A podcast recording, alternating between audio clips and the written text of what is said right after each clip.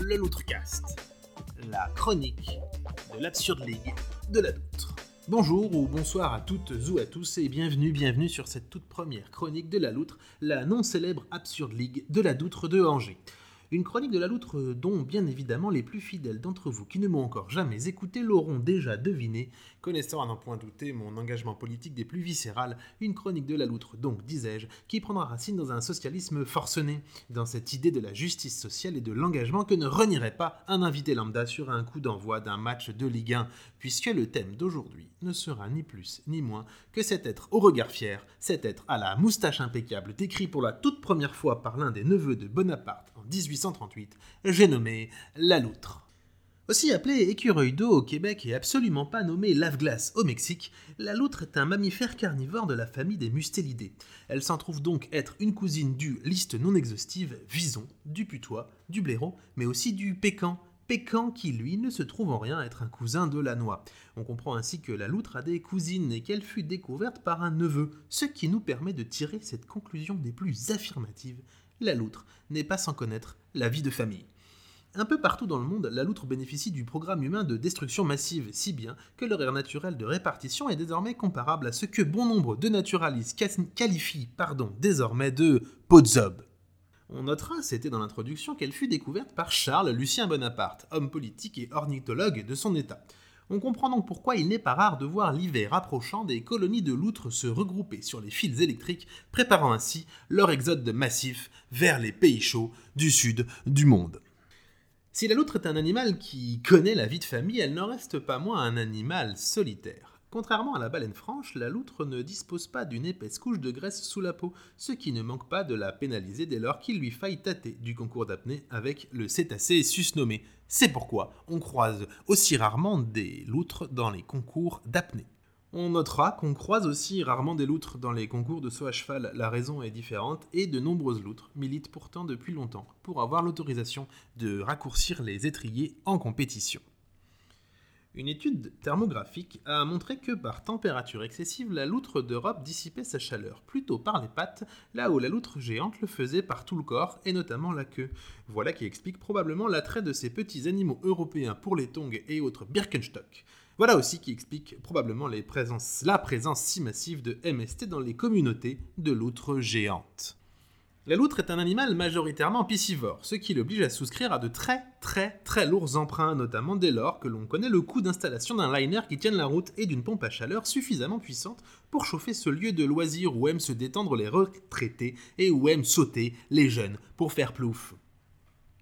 Petit message à tous les poissons qui nous écoutent, ne soyez pas malades. En effet, la loutre s'attaque préférentiellement aux proies malades ou faibles. Attention donc à bien surveiller vos arrières pendant les départs en vacances. Il serait dommage de laisser l'un ou l'une d'entre vous un peu trop faible derrière vous.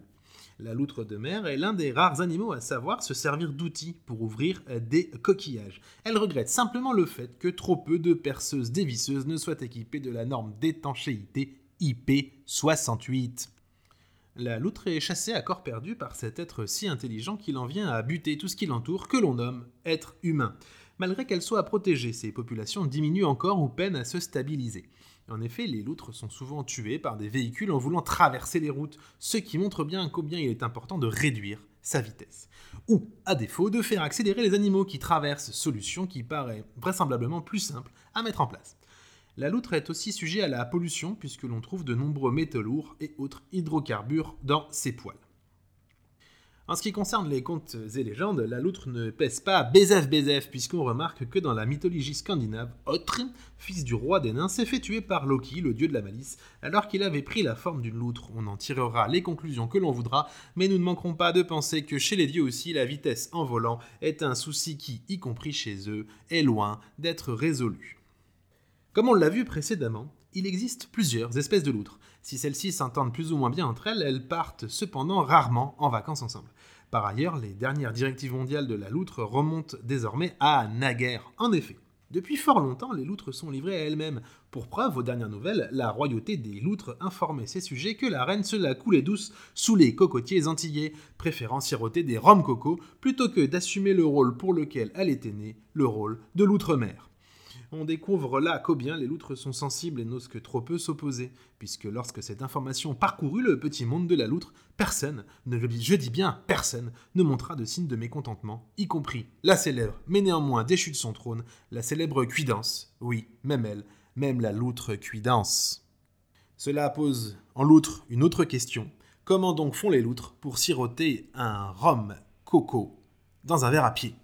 Avant de terminer cette chronique dont le mérite au moins est d'être gratuite, un petit tips en prévision des fêtes de Noël qui approchent à grands pas, avec une attestation dérogatoire, certes, mais à grands pas tout de même.